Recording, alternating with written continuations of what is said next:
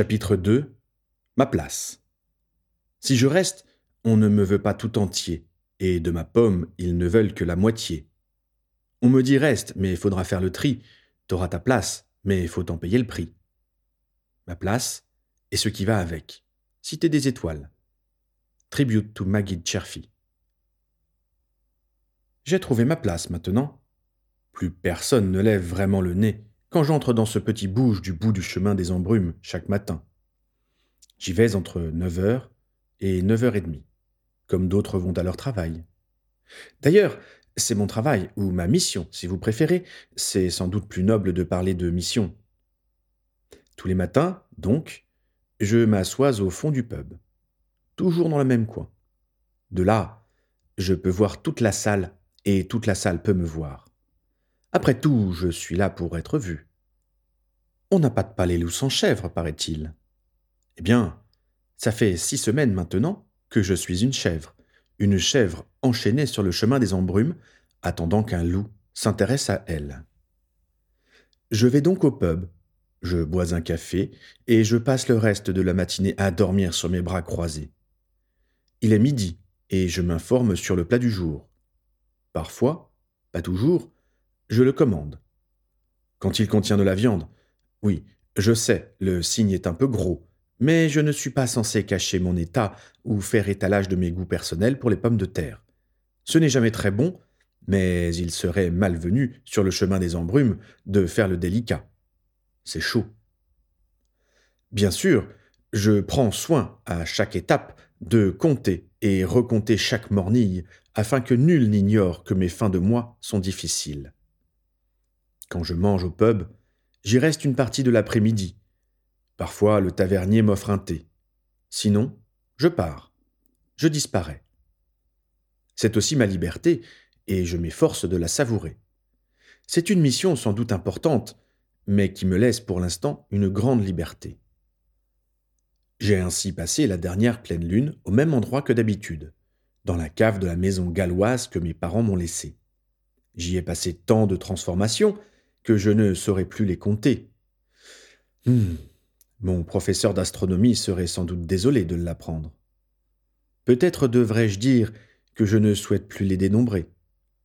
En tout cas, l'endroit a fini par me paraître rassurant dans sa laideur et sa froideur, comme une punition méritée, comme un endroit où je suis enfin à ma place.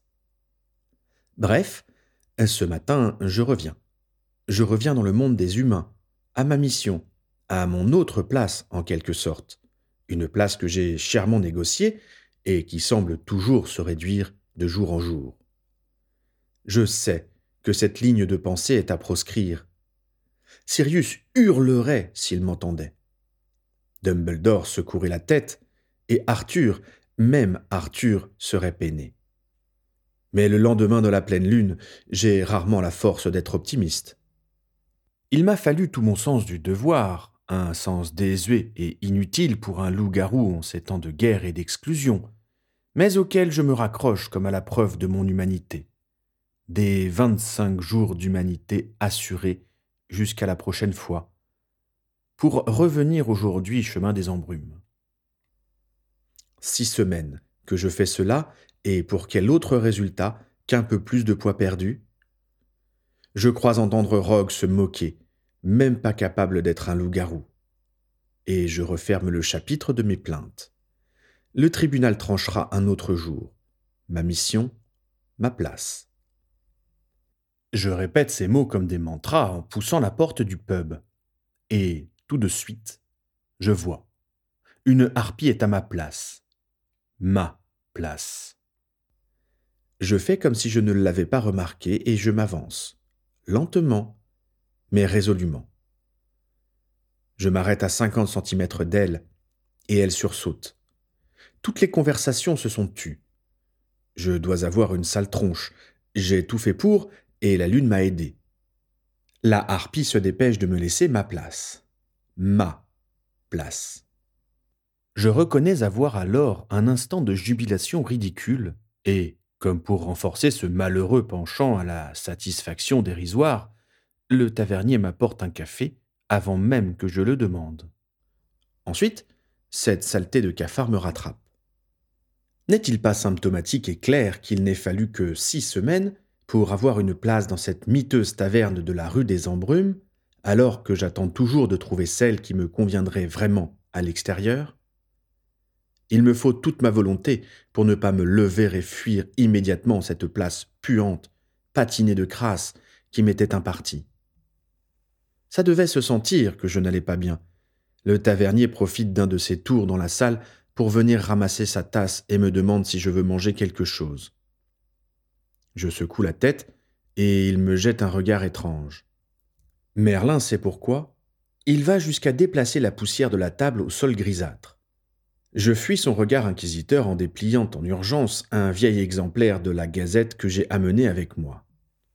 Les mots dansent macabrement devant mes yeux, et je me demande si je n'ai pas présumé de mes forces en venant ici sans repasser Square Grimore, sans reprendre des forces dans un petit déjeuner, et le regard sombre de mon vieux copain. Je sais qu'un jour comme celui-ci, il aurait sans doute pensé que j'étais celui à plaindre, et ça nous aurait fait du bien à tous les deux. Sommes-nous tombés bien bas Le tavernier s'éloigne enfin, et, imperceptiblement, je respire mieux. Je peux même lire les pronostics vieux de deux mois sur la saison de Quidditch. Tout ce que je peux dire, c'est que l'auteur s'est vachement trompé. Je revois Ron et Harry en discuter cet été et je vais mieux. Comme si leur légèreté et leur enthousiasme pouvaient éloigner mes doutes. Mon malaise s'estompe. Je pose le vieux journal et mes yeux glissent sur la salle, aussi grise et vide que d'habitude. Je remarque cet homme en manteau de cuir. Il ne vient pas souvent et a l'air mieux portant que la plupart des habitués. Je n'ai jamais été assez près de lui pour en être sûr, mais la première fois qu'il est entré, je m'étais demandé si ce n'était pas lui que j'attendais. Revenant à ma mission, je me demande vaguement quel stratagème je pourrais essayer pour m'approcher de lui et sentir son odeur. Car il est une chose qui manque dans tous les manuels de défense contre les forces du mal, c'est la mention des caractéristiques olfactives des loups-garous, leurs subtiles variations en fonction du calendrier lunaire. Mais le fait est que les humains ne peuvent pas les ressentir. À quoi bon donner des indications inutiles? Pendant que je réfléchis ainsi, mes yeux jouent à suivre les méandres noircis du bois de la table, et c'est alors que mes yeux le voient. Plié en quatre sous le cendrier publicitaire vide, un petit morceau de papier. Je fouille mon cerveau pour me souvenir s'il pouvait y avoir été avant. Sans succès. J'élabore plusieurs plans de sauvetage discrets du papier pour finir par les repousser tous. J'opte finalement pour la curiosité naturelle. Je prends le plus ouvertement possible le papier. C'est bien du papier, du papier imprimé et non un parchemin. Une page de livre. Je la déplie lentement, lissant les marques du papier avec ma maniaquerie habituelle. Le lycanthrope n'est jamais plus vulnérable qu'au lendemain de sa transformation mensuelle. Celle-ci le prive en effet à la fois d'une partie de ses forces physiques, mais aussi de son influx magique, pour autant qu'il ait été entraîné à s'en servir, ce qui est heureusement rare. On peut alors aussi remarquer une fatigue générale, des cernes plus marquées et un certain dégoût pour la viande saignante, surtout s'il a pu assouvir ses instincts funestes pendant la nuit. Tristam Pieternel l'Ancien. L'affliction de la lycanthropie et ses effets sociaux. C'est un livre démodé, mais qui, un temps, figurait dans toutes les bibliothèques magiques distinguées. Je n'ai pas besoin de lire la suite.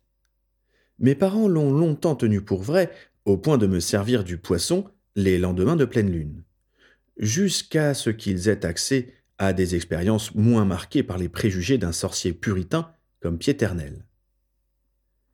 Ma bouche est insupportablement sèche et je lève le bras vers le tavernier pour réclamer un nouveau café. Il acquiesce à ma demande, inhabituelle rupture avec sa sobriété naturelle, et se tourne pour le préparer. J'en profite pour faire disparaître le papier dans ma poche. L'homme en noir se lève et sort. Je résiste à l'urgence de le suivre et de lui faire dire ce qu'il attend de moi.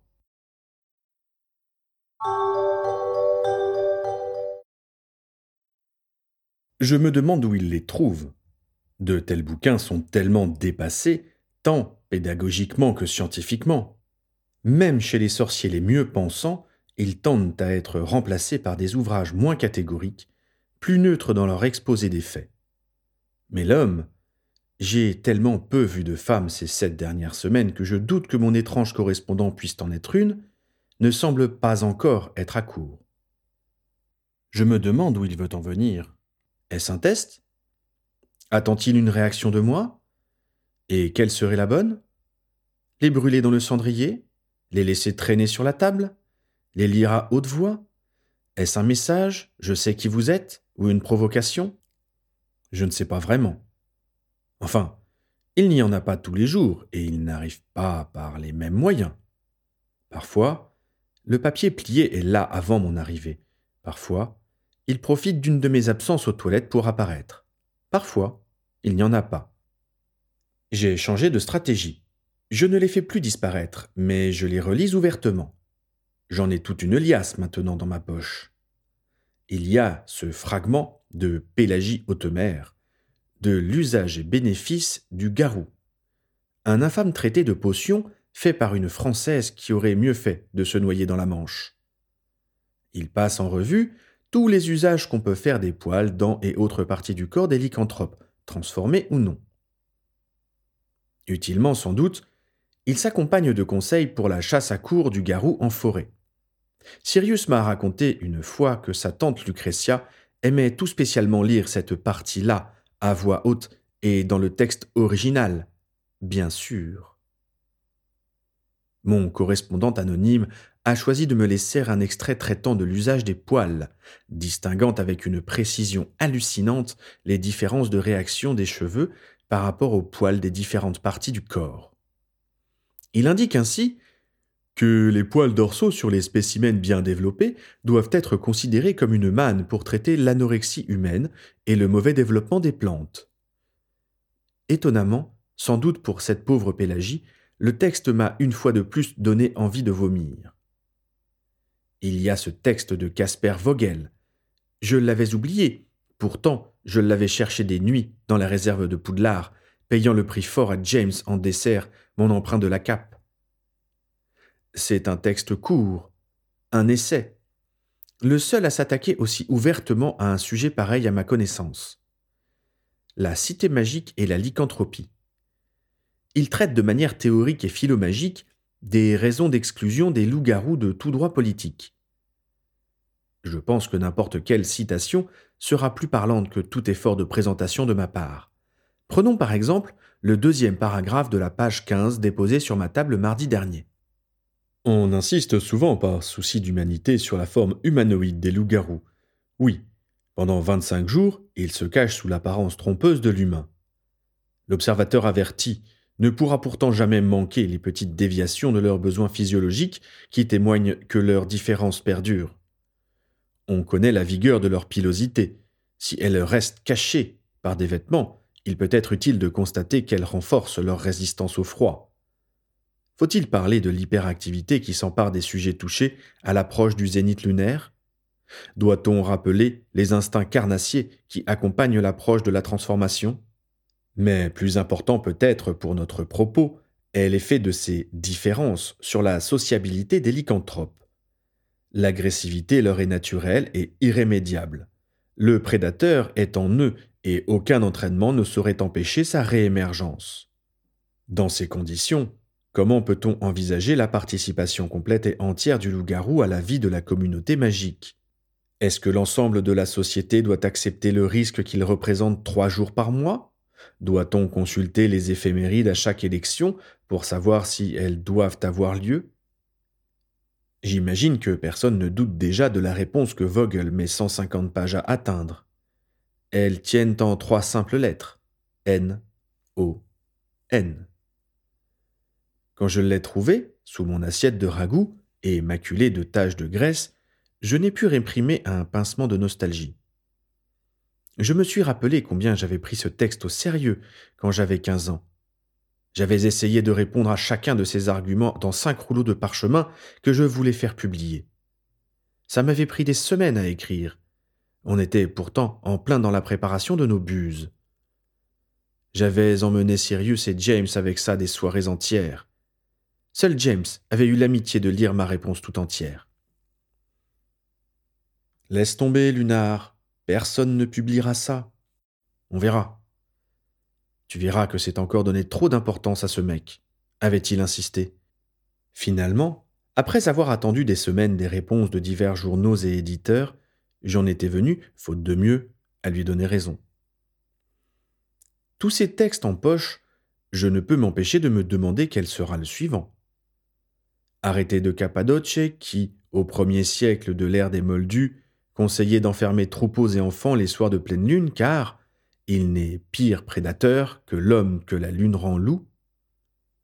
Un de ces auteurs latins qui ont décrit avec force détail picaresque la insania lupina, la rage lupine, venue punir celui coupable d'avoir sacrifié des vies humaines. Guillaume de Palerme, qui voyait en tout le garou un voleur. Le choix ne manque pas. Ce matin, j'arrive un peu tard. Je suis passé square Grimord. Tonks m'avait fait savoir que Sirius n'allait pas bien. Bien sûr, il voudrait sortir. Faire comme toi, l'espion dans une taverne crasseuse. Je pourrais, non? Je me déguiserais. Qui me reconnaîtrait? Bien sûr, je l'ai écouté, dissuadé, consolé, en évitant de lui rappeler que sa dernière sortie à la gare de King's Cross n'avait pas été une grande réussite. Bien sûr, il s'est une fois de plus enfermé dans son ressentiment amer. Selon lui, moi, je ferai des choses, moi, je serais utile. Si encore tu avais raison, Sirius. J'en suis là dans mes pensées quand j'arrive à ma place. Et le papier y est déjà. Sans aucun artifice, posé sur la table. Je laisse mes yeux courir sur la salle et je le vois. C'est la première fois qu'il est là au moment où je découvre son message. Mais les jours où des messages sont apparus, je l'ai toujours croisé. Puisqu'il semble prêt à la confrontation, je décide d'être aussi direct que lui. Sans prendre la peine de m'asseoir ou de commander mon habituel café, je m'empare de la feuille. Et tout de suite, le papier m'alerte. C'est un papier moldu. Je le sens au grain et à l'odeur de l'encre. Mais il est vrai que les moldus n'ont pas eu moins de préjugés que les sorciers sur les lycanthropes. Mes mains tremblent moins que ce qu'on pourrait craindre en écoutant mon cœur quand je déplie le feuillet. Le le n'est homme que pour désirer la femme. Les mots dansent sans pitié devant mes yeux. Le loup, le désir et la femme. Je ne suis pas sûr d'être aussi fort pour résister aux préjugés, moldus ou non, sur ce terrain-là. Mais à l'inverse du vampire, la femme est souvent trop dominée par ses sens pour ne pas céder aux avances du loup. Elle y succombe malgré elle, et, quand elle se rend compte de la nature démoniaque de son amant, si elle s'en rend compte, c'est déjà trop tard. Étonnant, non? Je ne connais pas la voix, mais je sais intuitivement à qui elle appartient. Il y a près de moi une odeur de cuir et de sébum. Plus rien ne m'étonne dans ce domaine, je réponds. Je me tourne et je le regarde. Il est aussi grand que moi, brun, des yeux sombres. Il porte un manteau et un pantalon de cuir tout aussi sombre. Nous nous dévisageons avec un intérêt circonspect qui me semble partagé. Mais comme le reste des consommateurs nous observe, je décide de faire le dernier pas. Un café? Votre sempiternel café, me lance-t-il avec un soupçon de condescendance. Vous en savez sans doute plus sur moi que je n'en sais sur vous, je lui renvoie. Deux cafés, commande-t-il alors avec une autorité tranquille qui a cessé depuis bien longtemps de m'impressionner. Mais comment le saurait-il? Vous connaissez l'essentiel Je souris, acceptant la connivence. Nous nous assoyons.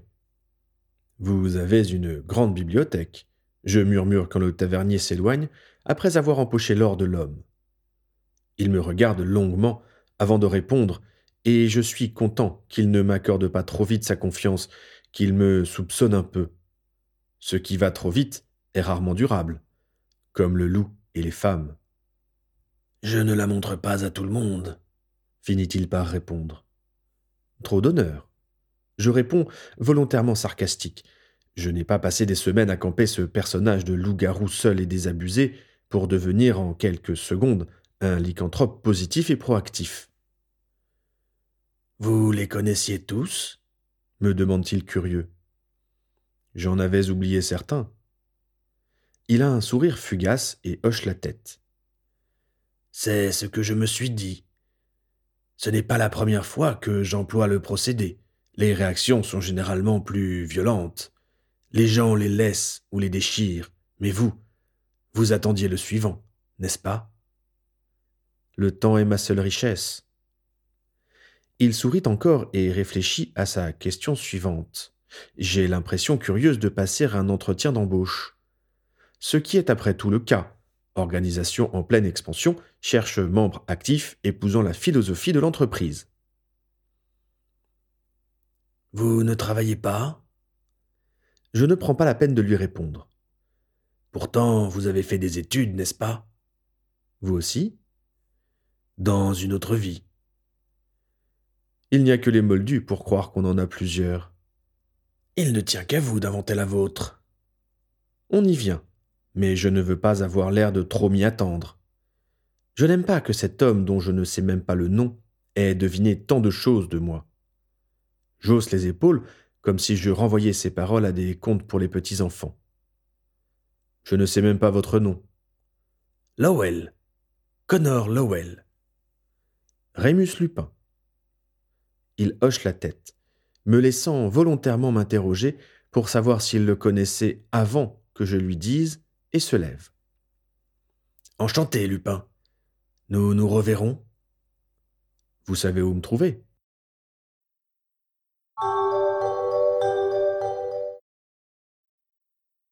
Quand je rentre Square Grimore, il fait déjà sombre. L'automne est déjà bien avancé et mordant. J'ouvre la porte très doucement espérant m'éviter les foudres de la reine mère des Blacks. Ce n'est pas que je la craigne vraiment, mais ce n'est pas le moment de me rappeler les limites de mon humanité. Je suis resté tard sur le chemin des embrumes, jouant jusqu'au bout mon rôle de l'homme perturbé par la rencontre de la matinée. Je me sens perdu entre moi et mon personnage. Quand je referme toujours très délicatement la porte derrière moi, il n'y a pas un bruit dans la maison. Pas de voix, pas de pas, pas de cri. Sirius doit être seul, et l'idée de son abandon me glace. Je referme patiemment tous les verrous, en débattant entre aller ensuite voir dans la cuisine ou monter me changer. J'opte finalement pour la deuxième option. Si je dois encore faire étalage de mon légendaire sens de la diplomatie, il vaut sans doute mieux que je me sente mieux dans mon corps qu'actuellement. Je monte donc dans la chambre, qui est maintenant la mienne, Square Grimore. Elle est grande, plus que le dernier studio que j'avais à Londres, avec de hautes fenêtres qui donneraient beaucoup de lumière si elles étaient lavées. Créature ne semble pas estimer que c'est dans ses attributions. La pièce est froide, et la première chose que je fais, c'est allumer un feu. Il n'y a pas grand-chose à moi dans cette chambre. Je n'y passe pas assez de temps pour avoir vidé les deux mâles que j'y ai amenés.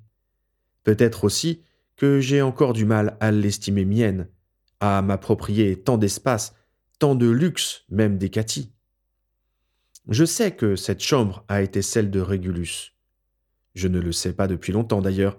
Sirius l'a laissé échapper l'autre jour.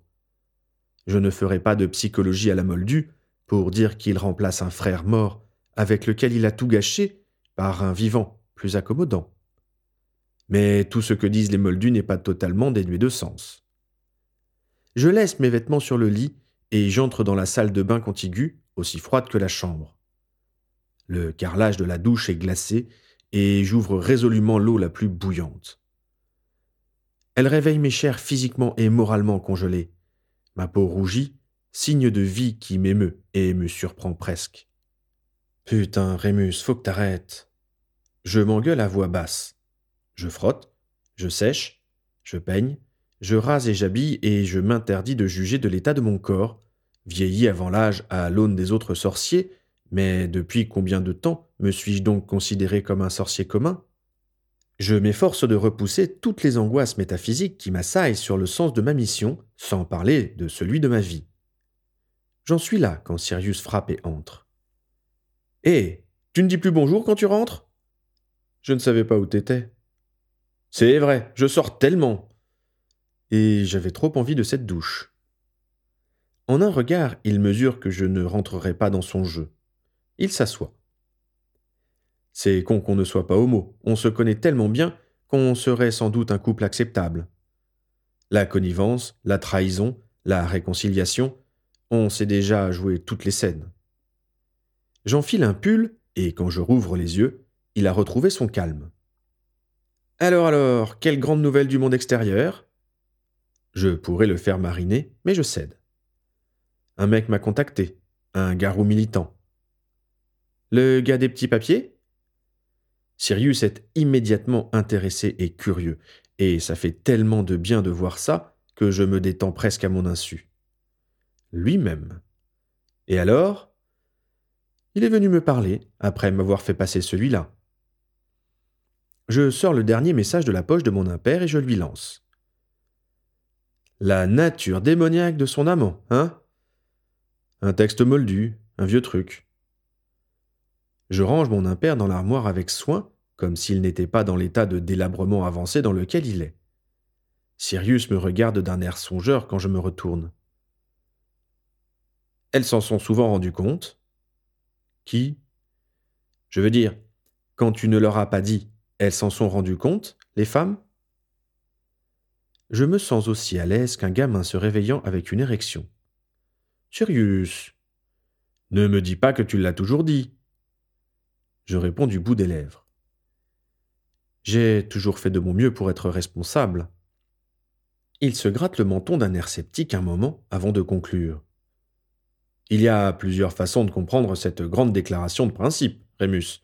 Aucune ne me paraît très encourageante. Sirius. Il lève les mains en signe de défaite provisoire. Ok, t'as pas envie d'en parler. Revenons à notre ami lettré. Il t'a proposé quoi? Une place de bibliothécaire? J'ose les épaules, encore déstabilisé par son changement de conversation. Il ne m'a rien proposé, il a dit qu'il me recontacterait.